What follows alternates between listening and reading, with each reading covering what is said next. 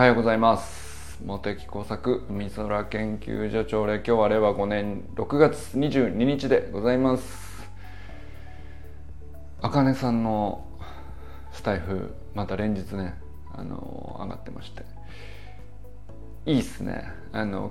昨日なのかな？今日なのかな？あのリレーの大会の選手の決め方の葛藤についてなんですけど。あおはようございます。これはあの結構前からよく聞きましたよね。あのリレーの選手をどうやって決めるかっていうので。まあタイムで決めるのが昔は普通それしか考えられなかったけど。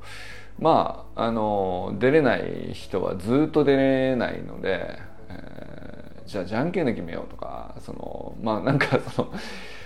いろいろあったよねあとはなんか一緒に用意ドンしてみんなで一緒にゴールするとかまあ割と極端な話まで、えー、いろいろこう学校内の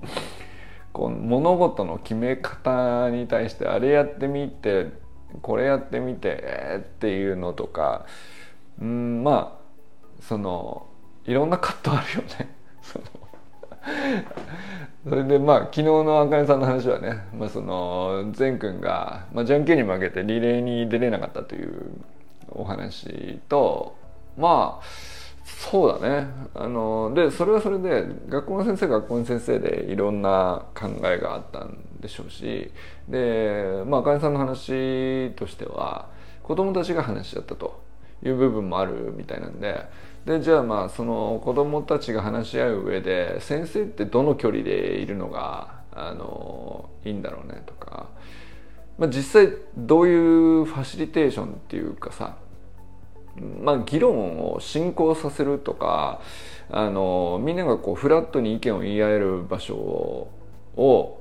うん、うまく回すっていうかあのまあいわ まさしく健太さんがね毎週サタデーナイトミーティングでやってるようなことですけど、まあ、これってさあのすっげえ技術のいることじゃないですか。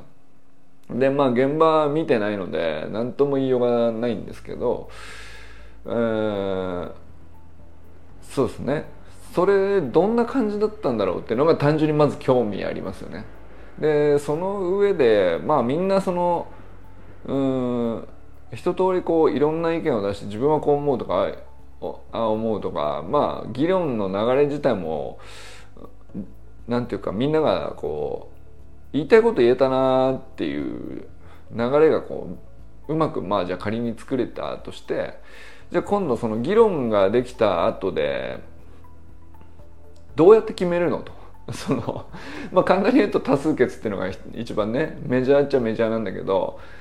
え、決め方もさ実はいろんなプロセスあるじゃないですか。まあ、例えば、えー、グループごとに分かれてグループの意見を一つ決めてでそのグルー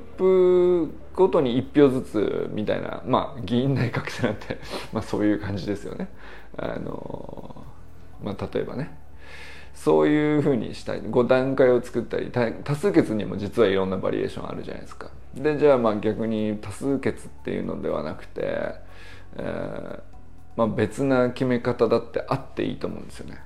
うんとじゃあ何て言うのかな最終的に決定権限者は1人っていう状態なんだけどその人に対して情報をどんどんどんどんたくさんインプットしてって、えー、まあ何て言うか好きなだけインプットし終わった後最終的に決めるのはその人1人みたいなまあ、これは結構あるんじゃないですかね。あの例えばうんまあクリエイティブの世界とかはやっぱりそうなんじゃないですかね。多数決って大体その創作活動とかだと何ていうの尖った作品ができなくなっちゃうからあの平均的な多数決の答えは絶対採用しないみたいなことありますけど。まあちょっと話ずれるけど、まあ、でもいずれにしても決め方っていうことと議論の仕方っていうのとえー、まあ結果そのどういう当日企画になってそれに対してうんどう楽しむかっていう、まあ、それぞれこうみんなあのいろんな決め方と納得感とそれに対してこう価値観とあってまああのどこかであのあよかったよかったって言ってる人もがいれば片方では納得できないっていう葛藤を抱えてる人とかモヤモヤしたまんまだとかうん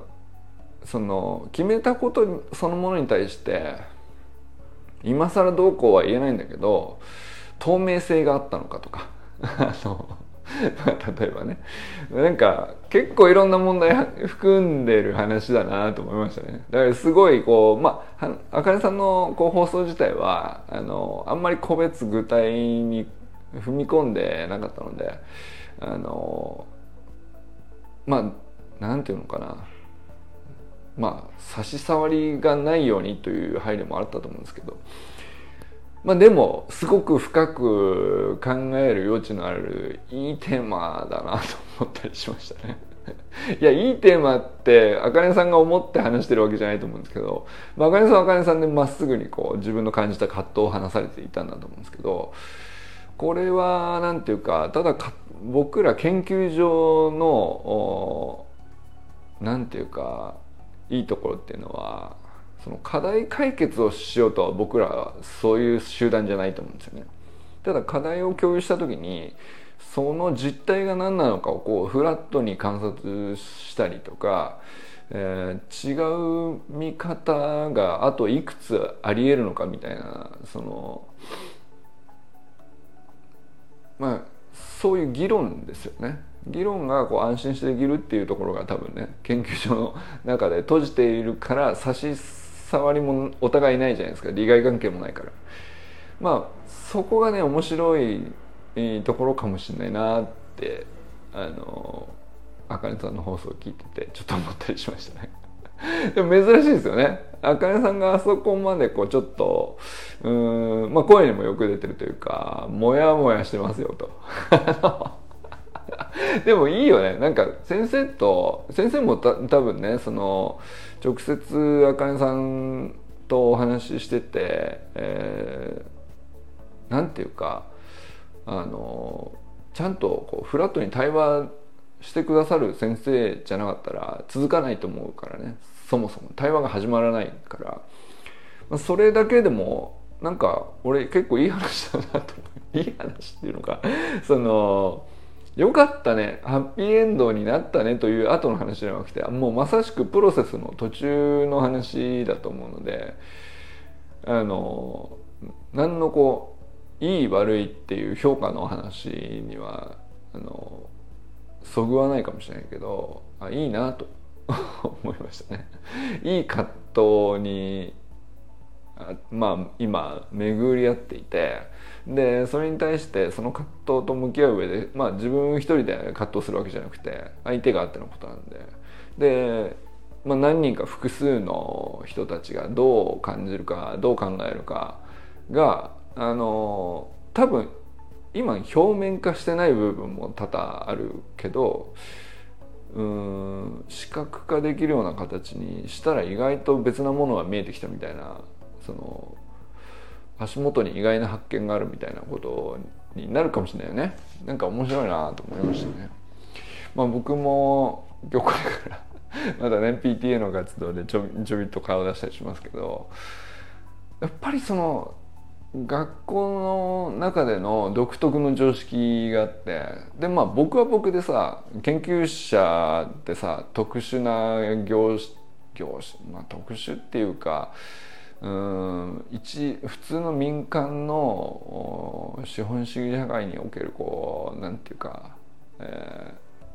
まあ、利益を出して売り上げ立てて利益出してっていうところで働いてらっしゃる方と別な行動原理で動いてるからこれある意味非常識の塊だと思うんですけど。まあでもなんかその組織ごとにいろんな常識があって、えー、その組織内では最適化されてるんだろうと思うんですけどえー、まあ、地域に広げたり、えー、なんだろうなもうちょっと大きな単位の社会社会みたいなものにこうちょっとずつこう単位を広げていくと、まあ、その平均からだいぶこう実実は自分が離れちゃってるみたいなことってめちゃくちゃあると思うんですけど まあなんか研究者もそうだし学校もそうだなと思いますよね。でまあ民間企業で、えー、勤めてるっていうのがやっぱり一番そのパイとして大きいんだと思うんですよね。その平均値に対してこう影響を与える常識的なルールってこうだよねっていうのに対してまあ一番その近いだと思うんですよその会社の中でのルールってこうだよねっていうのと、えー、より広い社会での大体のルールとマナーって大体こうだよねが一致しやすいんだと思うんですけどまあそこから個人事業主だとまあ本当にずれ方がバラバラだと思うのですごく離れてる人もいるでしょうしまあ比較的近いところにいる人もいるんだと思うんですけど。まあやっぱり学校変わってるよねっていうね。そしてその学校変わってるよなと思う時に同時にあの自分のまあ研究所って変わっててるっていつも自覚的なつもりでいるんだけど意外と自分の研究所とか、まあ、自分自身研究者って非常識だよな変だよなみたいなのを自覚的でいなきゃなんないなとも思うしあのいるつもりだったんだけど忘れてんだよな自分がさ。その 社会の常識からだいぶ離れたところで自分の常識が設定されてるみたいなさ。こんなの当たり前だろみたいなことを思っていることがまあ僕らは僕らであるんだよ。だけどそんなの当たり前にしたら普通の人はさあの生きてらんないよっていう、うん、まあいや確かにこれ非常識だわっていうのが多々あるんだよね。でもこう自分の非常識さにこう自覚的になるってすっげえむずいなと思ったり。でもそのやっぱり自分のなんだろう役割とか職業とか全うする上ではこれを常識にしておかないとこう全然話が始まらないっていうか回らないっていうか、まあ、そういうものでもあるからさ。あのもう無意識でいちいち自覚なんかしてなくても勝手にこううなんていうか作用するように無自覚でいることの方が効率が良かったりするんですよね。ちょっと抽象的な話だな。何でしょうね。まあまあでもそういうことあるよねっていう話。をちょっと感じたりしましたかね。はい。ということで安倍由紀香さんおはようございます。今日もねあの素晴らしいとこありがとうございます。あの とにかくゆきかさんがあの膨大にアウトプットしてくださるんであの今月に入ってからのサロン内アウトプットこう決してアウトプット少ないサロンじゃなかったと思うんですけども倍増してますね。なんていうか。やっぱその質も量もすごいっていうのがやっぱりうんまあそのコメント欄の往復も含めてなんですけどいやすごいことになってるな。なんかな、えー、小山愛さんおはようございます。佐藤直君おはようございます。直君のノートとかもねなんかあの手書きのまんまノートをシェアするとかもいいですよね。まあそれを読んでどうっていうわけじゃないものもあるよ。なんか、えー、必ずしもさ結構自分が分かればいいノートとかってあのなんていうの？それ見せて何なのっていう部分もあったりするけど意外とでもそれでもさあのノートに書いた時点で一回アウトプットしてるから自分の中ではまあそれだけこう一応自分の考えがメタ認知されるっていう状態にその時点でなってんだけどそのノートをさらにまあ安全な場所でこう安全な人たちと共有するみたいな、まあ、2段階踏むと、まあ、直くの中でどういうふうに映ってるか分かんないけど、まあ、僕らの中では少なくともねなんていうか書かれてることを理解できてるかどうかは若干怪しいんだけどただ直くんが、えー、ものを考えて文字に起こして、えー、書いたっていう行動を理解、ね、をしたこと自体は認識できるじゃないですか最低でもね。でここが結構僕らからすると大事な部分っていうかさあれいいねなんかね 僕もちょっと出してみようかな。なんかだからアウトプットってさいろんな携帯あったと思うんですけどじゃあそのスマホのメモ帳に書くのかとか字で自分の手で手書きでノートに書くのかとかえー、それどっちかがに分けるような印象だったと思うんですけどこっちにした方がこうなるよとかデジタルに残してたからこういうふうに検索できるし便利だよみたいな、まあ、両方あると思うんですけど手書きのノートをデジタルの写真でどっかに保管しておくっていうのはこれありだよね。っていうかメリットデメリットじゃなくてなんか意味ある別な意味が生まれそうな気がしましたよね。なんかノア君の手書きノート見て。どうですか？これだとだいぶアウトプットのハードル下がりません？例えばなんかあの割とその SNS の発信っていうふうにこう考えるともう直接ねアプリのウィンドウ立ち上げてそこであのスマホの親指だけで書いていくみたいなさ そこそれしかアウトプットと思ってなかったなっていう節があるんですけどいやなんだろうねその、まあ、まず手書きでノートを書いているものもまあその別はその思考回路としても全然別枠で動いているんだよね。でそれはそれであるんだがでそれはなんかあんまりその発信用に全然書いていないし伝わる感じにおそらくなっていないんだけど意外とでもなんかそれを写メ撮ってどっかに撮っとくみたいなことをするとあの別な意味合い生まれそうな気もしたりするんだよね ちょっとやってみようかなと思ったりしましたね。あの誰に何を伝えたいみたいなのとは違うんだけど記録であることには間違いなくてで記録は記録でもなんか今まであんまりしてなかった記録だなと思ってどんな意味が生まれるかどうかちょっと分かんないんだけどそれだとね、うん、どんな文脈がこの後生まれるのかちょっとちょっと面白いかもしれないなって思ったりしましたね。えー、山田友人さんおはようございます。中村修平さんおはようございます今朝もね素晴らしいスタイフでマイナス0 4キロいいじゃないですかあのまあ多少ね起きるのがしんどい朝もマイナス0 4キロであるっていうねあの視点でまあなんかあのプラスマイナス毎日いろいろありますけどあのとりあえずなんかやっぱりその周平さんのデイリートラッキングとか見てても思うんですけど周平さんじゃなくてユージンさんのデイリートラッキングとか見ててもちょっと思ったりしたんですけどわざとダラダラする時間を書いてたりするじゃないですか。でまあだから要するに上がった日とかこうちゃんとやった日とか習慣化していてこう今日もあの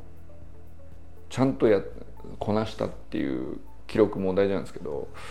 まあ、下がってるところまあ寝てるところも含めて下がってるとかあのわざとダラダラした時間とかをちゃんと記録するみたいなことをすると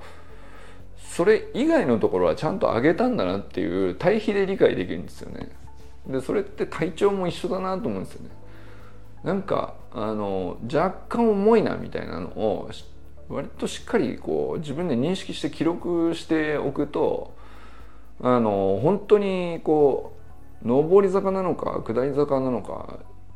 同じコンディションまあまあいいですって言った時もこう下り坂緩やかな下り坂でまあまあいい状態ででも気づかないうちにちょっとずつちょっとずつ下がってるみたいなフェーズの時とさ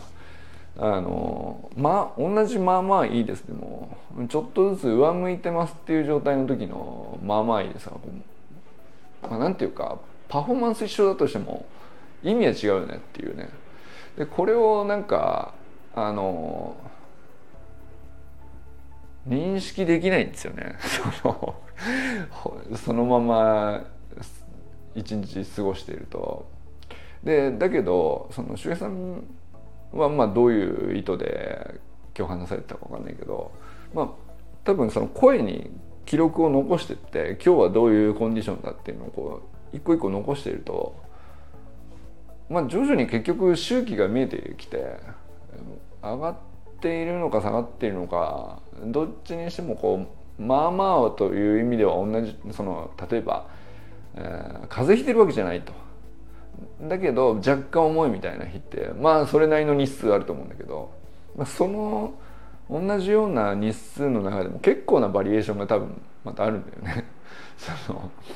えー、気温次第なのか睡眠時間次第なのか、えー、食べ物なのか飲み物なのかあのあるいはなんか、えー、頭の中にこう情報が多すぎて整理つかないみたいな頭の重さみたいなのもあるしね。なんかそういうのも含めて後からたどれるようにしておくっていう意味ではこうなんていうの必ずしもこう、うん、セロトニン出てますよ来た来た来たっていう、うん、まあ言い聞かせるアファメーションみたいなのもあの効果があるからそれはそれでいいんだけど今フラットに客観的に見て今こういう状態ですね。若干重いですね。重いもんは重いんですっていう。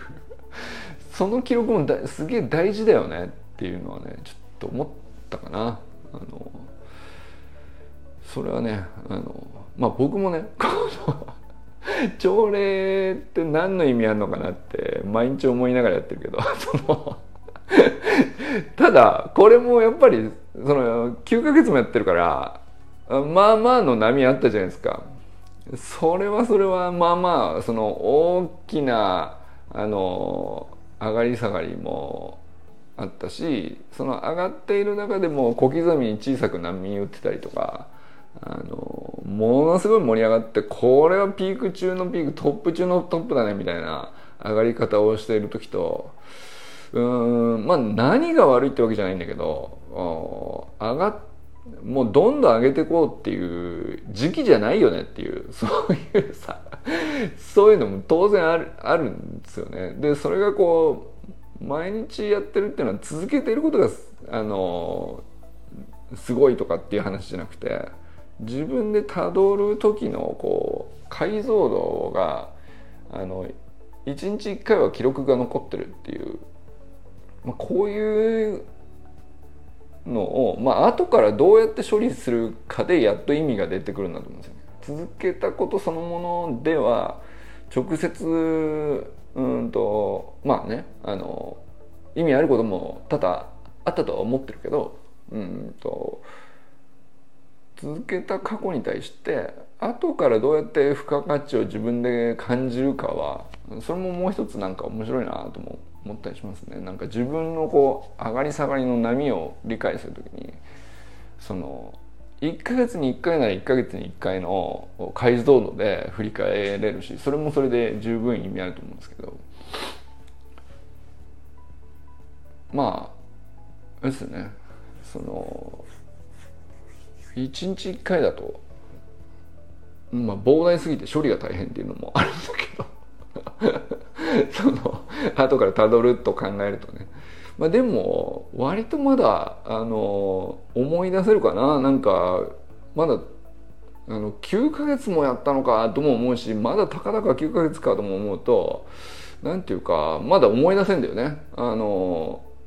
10月ぐらいって、まあ、まだ5人しかいないっていうぐらいの時にさあのこんな話で右往左往してたよねとかっていうのをまだ思い出せるんですよね。で11月12月とかこういうのあったなとか奈くんが12月に入ってきたなとか1月に愛さん入ってきたよねとかその後大階段駆け上がるみたいな その協定決まって わざわざ行くとかさ3月4月5月6月ってこう1か月1回に何何かしらのそこそこのイベントあったりしたののこう前後でどんなこと話したかみたいなのを結構割と綺麗に展開できるね記憶なんかおなんかさあの覚えてることに意味があるわけじゃないんだけど何ていうのかな。あのざっくり把握できるんですよね。なんかあのすごく細かく解像度高く思い出せることが大事なんじゃなくてなんか大体そういえばあの辺で毎日こんなようなこと喋ってたなっていうふわっとした記憶がそのイベント周りにあのまとわりついてるっていうかそうするとなんかこう景色が思い浮かぶっていうかなんかそんな感じの何の話をしてるかちょっと今のところ分からなくなっていますがちょっとあの まあ、朝礼の意味をあの周平さんの声を聞きながらちょっと考えたりしたかな。はいえー、寺志香さんおはようございます。まあ、ゆかさんはねもう3年も毎日朝 5, 5時から1時間ライブ配信してるっていうからそのデータベースの価値たるや 想像でしますけど。どんな感じなんでしょうね。なんかでも別にさライブ配信とかしてなくても記録してなくてもまあ24時間何何かしらをしていって睡眠をとるにしてもね。それって結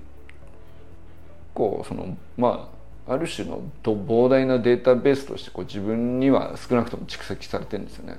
で自分の中にこ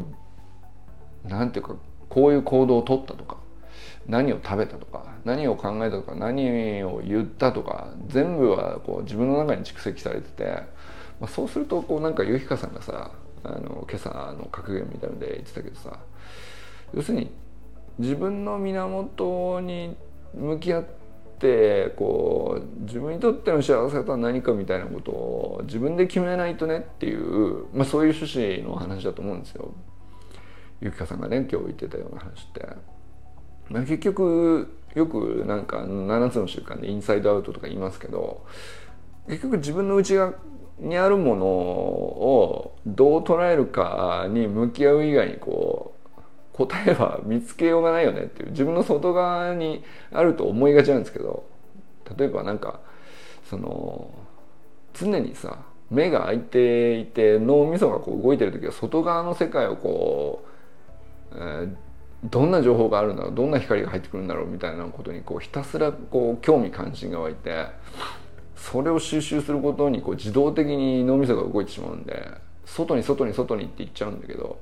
結局こうそれって自分の内側の世界を作るためにこう脳みそはせっかく外の情報を集めたんだけどこれ難しいのが自分の内側の中をこう探索してこう結局貯めたもんって何だったんだろうとか、あのそれで結果自分はこう何をいいと思っているんだろうとかそれをこう決める時間ってすごい難しいんだよね。だからまあたまにああいう格言でね引き戻してもらうみたいなことがねハッとさせられるっていうかもう何百回も聞いてんだけどねその人は変えられないからインサイドアウトだと自分から変わるみたいな話ってさ。もう何千回聞いたかわからんっていういやそうなんだよねって毎回思うんだけどできねえんだよっていう、まあ、それはなんかねあれ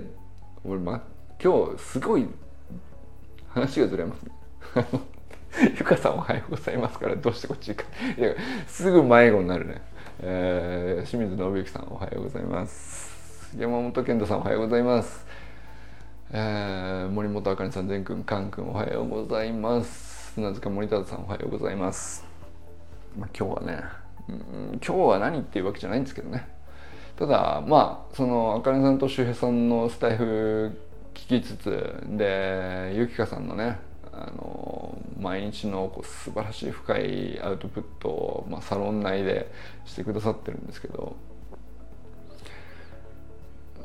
そうだな。なんか今日ちょっと多すぎるんだよな。でこの朝礼で全部のサロン内アウトプットに触れるっていうのが限界を迎えつつあるね。ちょっとゆきかさんが加入したことにより。あの 全部触れるにしてはちょっと多すぎるっていうあのまあいやだから別にいいのかそれでね。あのユージンさんのデイリートラッキングで僕はね日ハムの結果だけを見るっていうね。そこだけにしてもいいの いいのかなっていうぐらい。まあでもすごいいいことですよね。なんかあのサロン内のこれ別にさ僕が提供してるコンテンツとかじゃないわけじゃないですか。あの場所があって、えー、みんなそれぞれこ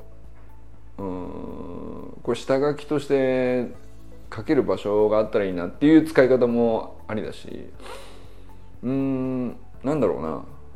試しにこれやってみるかでどんな意味があるかまだよく分かりませんっていうものを書いていてもありだし。手書きのノートを写メで載せるとかまあそのいよいよね。いよいよ自由度が増してきてるんですけど。